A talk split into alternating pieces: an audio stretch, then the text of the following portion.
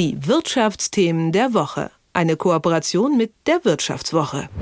Die meisten Haushalte in Deutschland heizen mit Gas. Das ist spätestens seit dem russischen Krieg in der Ukraine immer wieder Thema. Vor allem wird da über die Frage gesprochen, wie wir unabhängiger von Gas werden können und damit nicht nur unabhängiger von Russland, sondern auch unabhängiger von klimaschädlichen Energieträgern. Eine Lösung könnte Geothermie sein, wenn es da nicht noch ein paar Probleme gäbe. Andreas Menn von der Wirtschaftswoche hat sich für die aktuelle Ausgabe näher mit dem Thema beschäftigt. Guten Morgen, Andreas. Schönen guten Morgen, hallo.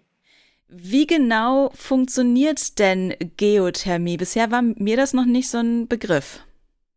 Ja, das ist etwas, was bislang noch äh, Deutschland ähm, relativ wenig genutzt wird, aber hat ein riesiges Potenzial. Die Erde ist im Erdkern sehr, sehr heiß und diese Wärme strömt nach oben und das kann man nutzen. Also man hat da ein enormes Potenzial und könnte äh, mit der tiefen Geothermie, wo man ein, zwei, drei Kilometer in die Erde bohrt, tatsächlich ein Viertel der Wärme für alle Haushalte und die Industrie bereitstellen. Äh, das sind heiße Wasserschichten, die man dort anzapft und das Wasser pumpt man nach oben und dann ähm, wird das über einen zweiten Kreislauf auf anderes Wasser übertragen und das erhitzt sich und damit kann man dann äh, Gebäude heizen oder auch äh, Fabriken, die Wärme brauchen, damit versorgen. Also es geht um, um, Wärme aus dem Boden. Das heißt, Geothermie ist auch eine erneuerbare Energieform. Wenn aber jetzt von erneuerbaren Energien die Rede ist, dann wird bisher eigentlich immer nur von Windkraft und Solarkraft gesprochen. Warum spielt denn Geothermie da keine so große Rolle? Ja, man hat die ähm, Technologie vielleicht ein bisschen übersehen bisher.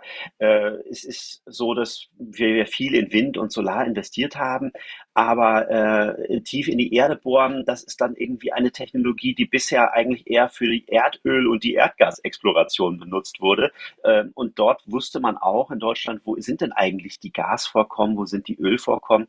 Äh, man wusste aber dann nicht so genau, wo muss man eigentlich bohren, um ganz genau eine, eine heiße Wasserschicht zu erreichen erreichen. Ähm, das heißt, da ist irgendwie noch ein wenig äh, äh, Aufklärungsbedarf. Äh, wo hat man das Potenzial ganz genau, in welchen Städten, an welchen Orten? Und ähm, das Zweite ist eben auch die Technologie dazu. Äh, ist bisher, es gibt noch nicht so viele Firmen, die es äh, wirklich machen, die das können, in diese bestimmten Gesteinsschichten zu bohren.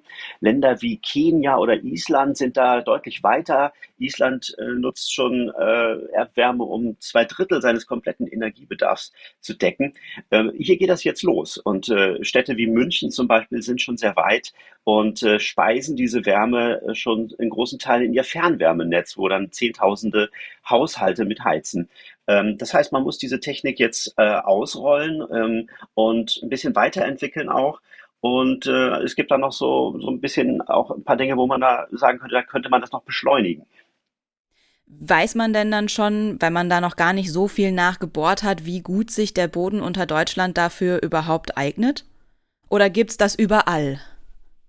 Das gibt es äh, mehr oder weniger gut überall. Äh, was man braucht, sind ja möglichst hohe Temperaturen im Boden und auch Schichten, durch die dann heißes Wasser fließt, idealerweise, dass man direkt nutzen kann.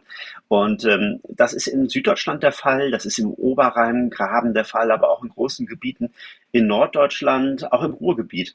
Und ähm, weiß das grob, ähm, wo diese Vorkommen äh, am besten sind. Äh, aber es gibt auch neue Projekte, wo man auch mit Hilfe von künstlicher Intelligenz jetzt ganz viele Daten auswertet, die es schon aus der Erdgasförderung gibt, wo man den Boden untersucht hat mit seismologischen Untersuchungen. Ähm, und diese Daten, die sind jetzt frei verfügbar und äh, mit Algorithmen schaut man da jetzt, ähm, wie man da schneller herausfindet aus diesem riesigen Datenschatz sehr, sehr genau, also auf den Meter genau herauszufinden, wie tief muss ich eigentlich unter bestimmten Städten bohren, äh, um auf diese Schichten zu kommen, äh, in denen dann das Wasser fließt, das man haben will. Und äh, das passiert jetzt äh, und deswegen weiß man dann äh, immer besser jetzt auch, wo das geschehen kann. Und es gibt Projekte, zum Beispiel in Nordrhein-Westfalen, äh, wo dann jetzt auch verstärkt dieses Vorkommen angezapft wird, weil man jetzt loskommen möchte von russischem Gas. Das klingt alles schon sehr vielversprechend, auch wenn es zum Teil noch ziemlich teuer klingt, wenn du sagst, dass da auch Technik Technologien noch entwickelt werden müssen. Kann man schon was über Risiken sagen? Es gibt äh, natürlich auch äh, ein, ein Risiko, das darin besteht, dass man nicht immer weiß, ob man auch tatsächlich ankommt dort, wo man das Wasser vermutet. Äh, ganz genau weiß man es eben nie. Äh, und das heißt, man muss investieren und weiß am Ende nicht, hat die Bohrung auch Erfolg oder bleibt das Loch dann irgendwie äh, äh, ertragslos. Und deswegen ähm, müsste man vielleicht irgendeine Art Fonds schaffen, wo dann ähm, Stadtwerke, wo Energieunternehmen das Risiko sich teilen und äh, wenn die Bohrung erfolglos ist, dass man dann nicht Millionen versenkt hat, sondern ähm, dass man dort vielleicht eine Unterstützung bekommt oder das Geld dann zurückzahlt, wenn man Erfolg hat. Ähm, und ähm, das andere Risiko, über das viele immer sprechen, sind halt auch Erdbeben. Das darf man äh, nicht unerwähnt lassen. Bei allen Bohrungen in der Erde passieren Erdbeben, auch wenn man jetzt nach Gas oder Kohle baggert oder bohrt. Und ähm, dort ähm, muss man einfach schauen, dass man das dann ganz genau überwacht, dass man, wenn man kleinste Beben feststellt, ähm, vielleicht weniger Wasser aus dem Boden holt oder wieder in den Boden pumpt, damit es sich unten wieder aufwärmt.